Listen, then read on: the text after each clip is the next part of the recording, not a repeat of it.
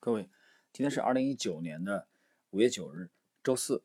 呃，今天在这里呢，我们啊学习一篇，嗯，并不是篇幅很长的啊内容。这个内容的主题呢是，呃，查理芒格在最近的四年啊，那也就是，嗯，在 Daily Journal 这个美国法律报业集团啊，他是董事会主席，在 Daily Journal 的年会上。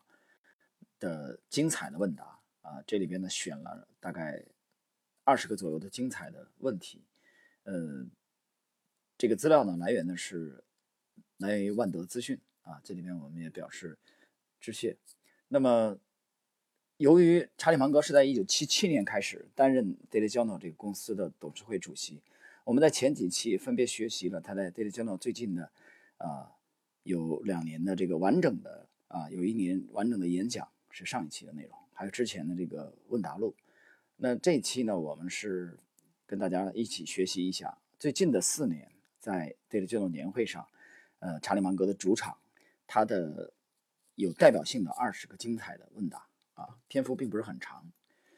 呃，我们首先来看这个第一个问题，提问说，查理，呃，您改变了沃伦巴菲特。让他从本格雷厄姆式的投资转向更关注公司的治理。那么，沃伦是否也影响了您的思想，促成了您的哪些改变？啊，这第一个问题提的就很好。呃，这是二零一七年 Daily Journal 年会上一个这个问题抛给了查理芒格。我们看芒格这样回答：我对沃伦巴菲特的改变没有人们想象的那么大。即使没有我，沃伦自己也一样能转过弯来，只不过是我可能让沃伦早明白了几个月而已。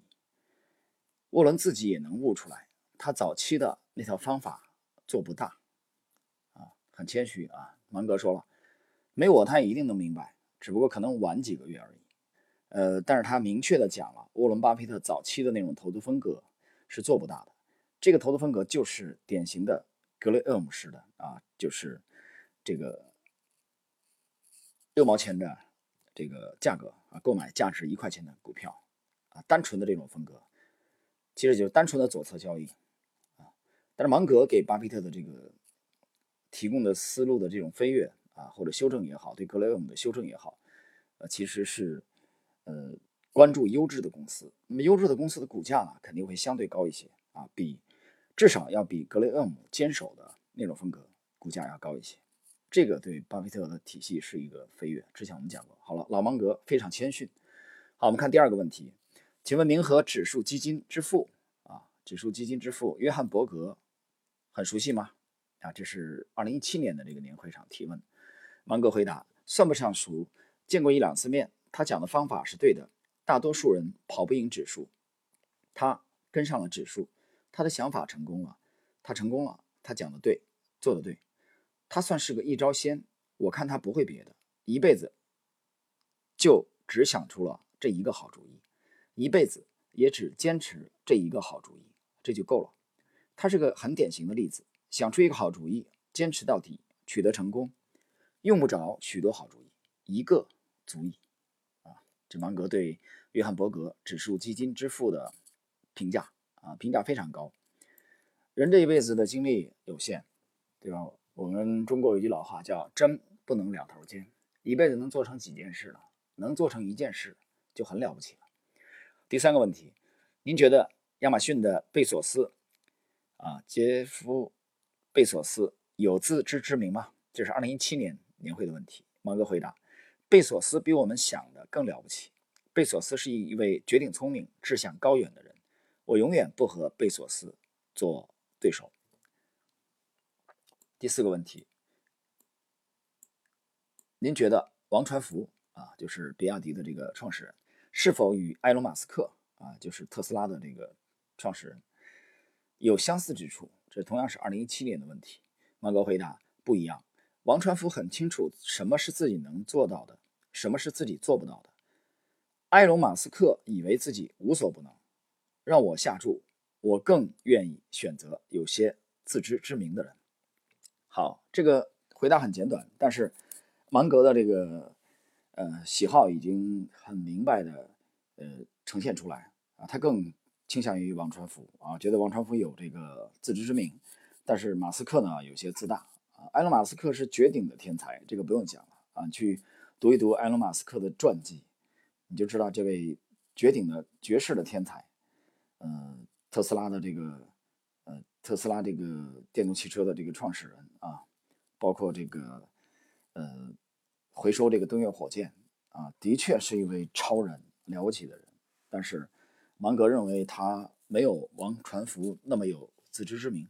好，第五个问题，我很喜欢你对雇人的建议啊，就是雇佣员工的建议，宁可招一个智商一百三但以为自己是一百二的人，也不要招一个智商一百五。却以为自己智商一百七的人，这是二零一八年的问题。芒格回答：“我觉得你指的是马斯克。”老头也挺损啊，就说马斯克太自大啊，没有自知之明。自知之明。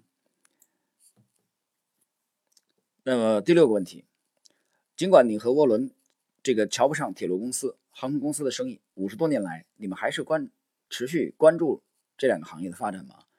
呃，二零一七年的问题，芒格回答是要有耐心。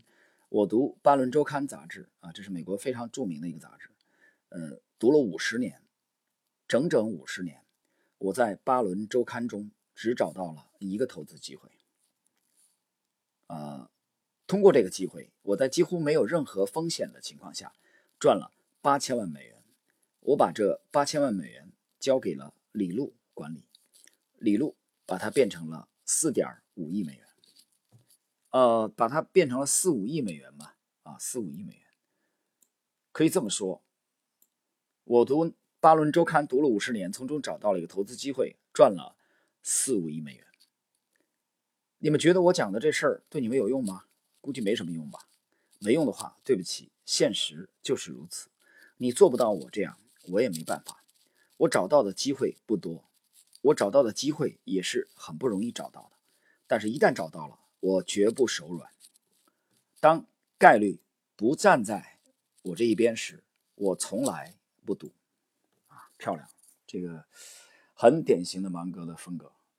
啊，《巴伦周刊》读了五十年啊，这个杂志，在这五十年呢，只找到了一个投资机会，然后重磅下注，然后获利。啊，赚了八千万，然后把这八千万交给李路。李路是谁呢？我们之前解释过，李路就是，呃，《穷查理宝典》这个查理芒格智慧箴言录的彼得考夫曼的这本书籍的呃中国的这个翻译者啊，把它翻译成了这个中文啊，在国现在这些年为国内在国内广为人知啊。在喜马应该我这个介绍芒格还算是比较早的吧啊，因为喜马这边的专栏我是嗯。一六年的七月份才开播的啊，我读这本书是一零年的，应该是三季度了。好，我们继续看啊，第六个问题很精彩，大家可以倒过去听一下啊。芒格的意思是等待，一直等待，等到绝佳的机会的时候，然后重磅出击，否则什么也不做。第七个问题，查理，请问能力圈的边界该如何定义？这是二零一七年的问题。芒格回答：每个人不一样，一定要知道自己。什么是自己能做到的？什么是自己做不到的？当概率不站在我一边的时候，我从来不赌。无论是赌马、赌博，我都没输过钱。概率不站在我这一边，我根本不玩。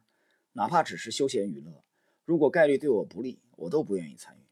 有时候我也和比自己水平高的对手打桥牌，但我只是为了向高手学习，不是为了学点东西。我才不和高手打，我就是不喜欢和概率作对。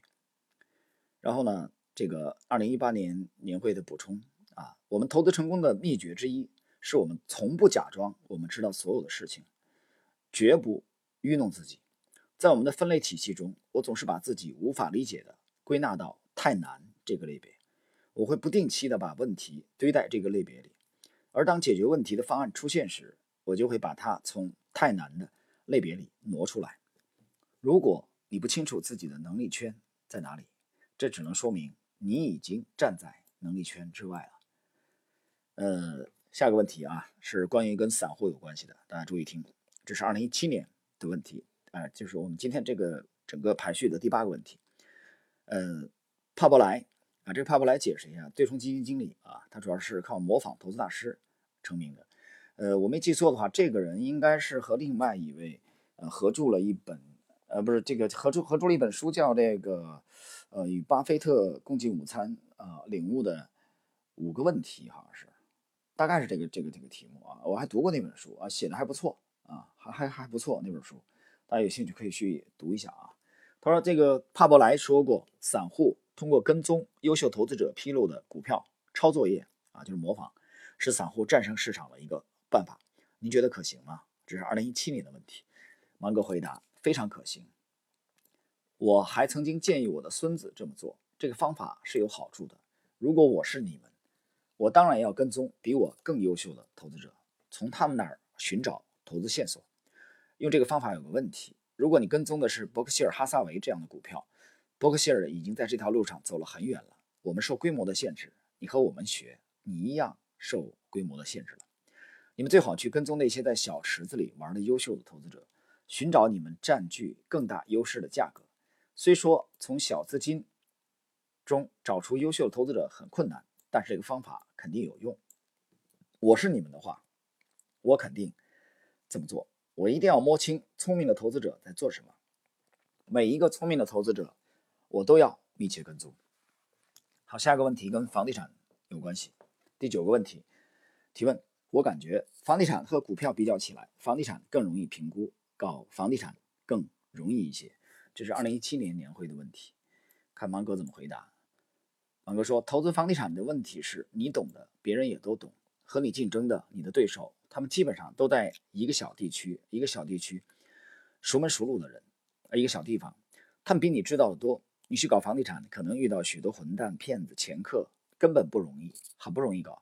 你觉得简单？你看，很多少数族裔、亚裔、犹太裔、印度裔，他们都喜欢搞房地产。这些少数族裔都是聪明的不得了的人，他们认识的人多，知道房地产生意的窍门，房地产市场中的好机会。新人可能连边儿都摸摸不着。对于新人来说，房地产生意不好做。股票不同，所有的人都是平等的。只要你够聪明，房地产市场上好机会一出来，就被别人拿走了。新人根本没机会。股市的门则永远敞开。房地产和风投差不多，在风投行业，好机会主动去找红杉资啊，红杉资本啊，它著名的这个这个投行啊，风投空投公司。你也可以开一个风投公司，你不饿死才怪。做选择的时候不摸清楚自己在竞争中的优劣地位是不行的。房地产生意很难做的。呃，这是芒格对房地产和股票的这个比较啊。当然了，其实这个我看到芒格回答以后，我有这个想法啊。其实这个我我不能说这个芒格讲的就不对啊。但是呢，其实这个提问的人，我不知道是主持人还是这个观众啊。年会的这个这个参与者，呃，其实你问芒格这个问题，我觉得有点怎么说呢，多余吧。因为你研究芒格的一生，你发现他主要是靠投资股市啊成功的，他并不是主要投资房地产成功的。所以我觉得芒格这么回答一点都不奇怪啊。如果你把这问题去问潘石屹，或者去问这个啊中国的王石啊这种啊，那可能也许就是另外的答案了。好了，第十个问题，你有没有最喜欢讲的投资经历？这是二零一六年年会的这个问题，芒格回答：有一个我没有讲过。一九六二年，有朋友因为要融资，所以找我一起去投标一个石油开采权的项目。我发现这个白痴的社会有一些特殊的规定，导致参与竞标的并不是普通的圈外的投资人士，而是本身就是从这个行业并不光彩的经纪商们。我们大概每人投了一千，五十年后的今天，每年可以得到十万。这个故事的点在于。这样的机会不是常常会有，但很多投资者投资机会都是这样。当你遇到时，要果断出手。啊，芒格其实通过第十个问题的回答，呃，再次强调他的风格，呃，等待绝佳的投资机会，然后全力出击，啊，重磅出击。第十一个问题，二零一六年年会的问题，你如何评估一家公司？啊，芒格回答，很多人不够重视机会成本。桥牌扑克玩家都知道机会成本的重要性，但 MBA 不教你这些。你要习惯同时考虑许多因素，一切都可能与你的决策有关。比如机会成本很关键，无风险利率等等。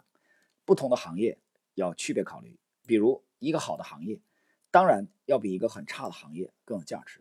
我们曾经投入很糟糕的行业，希望通过把它拖出泥潭获取收益，但是太痛苦了，而且赚不到钱。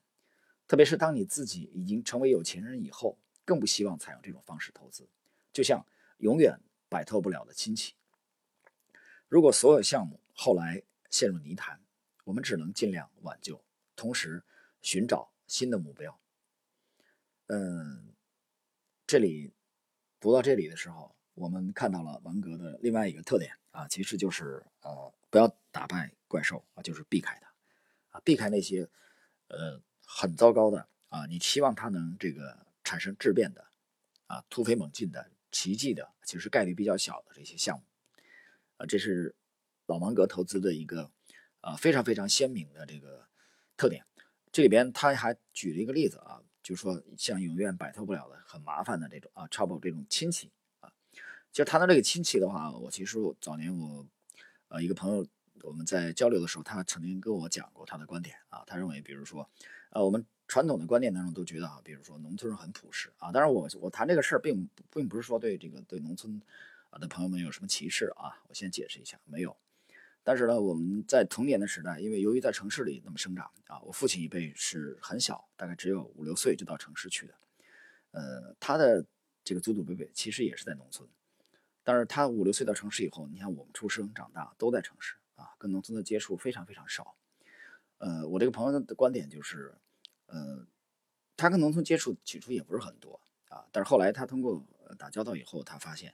他跟我讲，他说其实农村人并不像很多这个电影书籍里边写的那么淳朴和朴实，啊，反而身上会有很多的麻烦，啊，很难缠。呃，这个其实我深有体会，啊，我也基本上赞同。呃，这个东西怎么说呢？嗯，用现在的词儿来说，三观不同吧，生活的圈子不同，经历不同，你们的这个呃喜好会有很大的差别，做事的风格。嗯，王格这里定义就是说永远摆脱摆脱不了的亲戚啊！我忽然想起来啊，当年朋友讲的这句话。好，第十二个问题，您和沃伦巴菲特从商这么多年，看人特别准，请问您和沃伦是怎么看人的？有什么经验或教训吗？哎，这个问题很好啊！二零一七年问芒格怎么选人，芒格回答：沃伦的家族里有一些特别优秀的人，例如弗雷德·巴菲特啊，就是巴菲特的爷爷。我在他手下打过工，我和沃伦身边有一些我们非常熟悉的好人，这些好人是我们的标杆，我们把他们作为参照标准。呃，在看别人的时候，我们从人品、能力等方方面面进行比较。可以说，我们的头脑里有许多数据，对我们看人很有用。这是我们与生俱来的优势。我们能做得好一些，不是因为智商，而是因为。一些不一样的天性，嗯，芒格其实这个问题回答的比较笼统啊，其实不够特别的这个讲的不够特别的鲜明和明确，嗯，但是这个问题我觉得价值非常之大啊，非常非常之大，嗯，平时跟女儿在交流啊，在教育她的时候，我也不止一次跟她讲啊，作为一个十几岁的小朋友，那我跟她讲，其实最重要的是对人的判断啊，什么叫阅人无数呢？啊阅历的阅，对人的判断非常重要啊，对人性的判断。那么，对人，你只有先熟悉了对人性啊，洞悉人性，你才能可以有更好的这个对人的判断。那么，你有了一个更好的对人的判断能力，那么你筛选，我跟女儿讲，你筛选你将来的这个生活伴侣啊，你的另一半配偶，那么你筛选将来的合作伙伴啊，筛甚至筛选或者筛选你的好朋友。啊才有可能不犯那些低级的错误，啊，这是我女儿大概七八岁的时候，我就跟她聊天的时候谈的内容。所以对人的判断是可以说是最重要的，啊，无论你做管理、做投资啊，或者经营家庭都很。好，第十三个问题，您会给年轻时候的自己提什么建议？二零一六年，芒格回答：我的建议总是如此老套，好的行为使得你的生活更加容易，使它更加奏效，而且比起谎言来说，更不那么复杂。我就是这么守旧、纪律过时的好行为，慷慨都有效。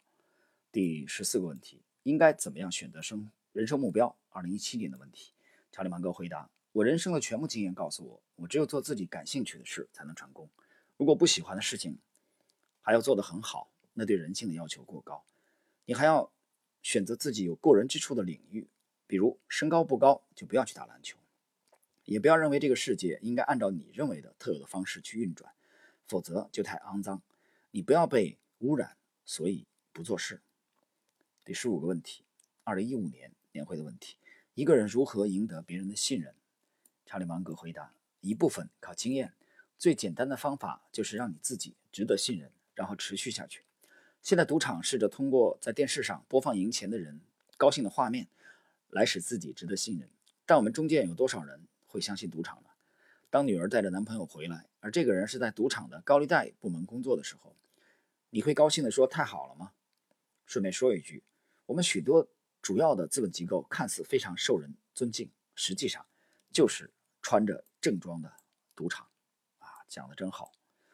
继续，芒哥继续讲。你觉得衍呃这个，你觉得衍生品交易柜台是干什么的？它就是个包装了的赌场。人们觉得他们是在为经济做贡献，实际上他们是在制造风险。他们就是看似不错的巫医啊，这个巫术那个巫啊。好，第十六个问题，关于专注啊，一六二零一六年年会的问题。以你的观察，人们平时哪些习惯会导致犯错误？查理芒格回答：我和沃伦巴菲特有两个习惯，第一是思考，第二是专注。我们的日程排的并没有很满，所以别人觉得我们不像生意人，倒有一些学术气质。我们都相信，只要抓住为数不多的几次机会就够了，不成功也没关系。他经营如此庞大的商业帝国，日程表有时空到周二理发，啊，这四个字儿没有其他，这是他成功的方式。花尽可能多的时间思考。很多人擅长同时处理很多事情。如果你是医院的护士，这可能是好事；但如果是投资人，我要说你走偏了，总是被别人各种各样的行程打扰，而不能按照自己的计划思考问题，你就不能进入最好的状态。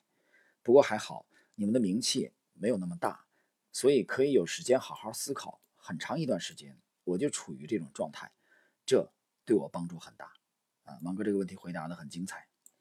嗯，思考的重要性，有足够的时间思考的前提条件，你得有时间空闲，那你得有足够的时间独处，那么你得知道隔绝你你身边的信息垃圾啊和一些俗世的这种缠绕。好了，第十七个问题，二零一六年年会的问题，如何将专业与跨学科结合？查理芒格回答：希望将二者结合，证明你关注到了现实。这个世界有各种各样的模型。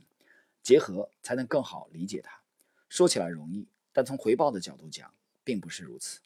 专业往往容易得到认可，而极致的专业对很多人是一种病态。比如，我需要一位足科医生，他不需要懂诗歌，我需要的是他真的懂关于足部的知识。从职业生涯的角度，一个人应该找到自己非常擅长的一面，以此谋生。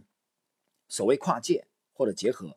是一种保护，防止在自己盲点的领域铸成大错。第十八个问题，非常感谢您，查理，您始终向我们传授知识，真心感谢。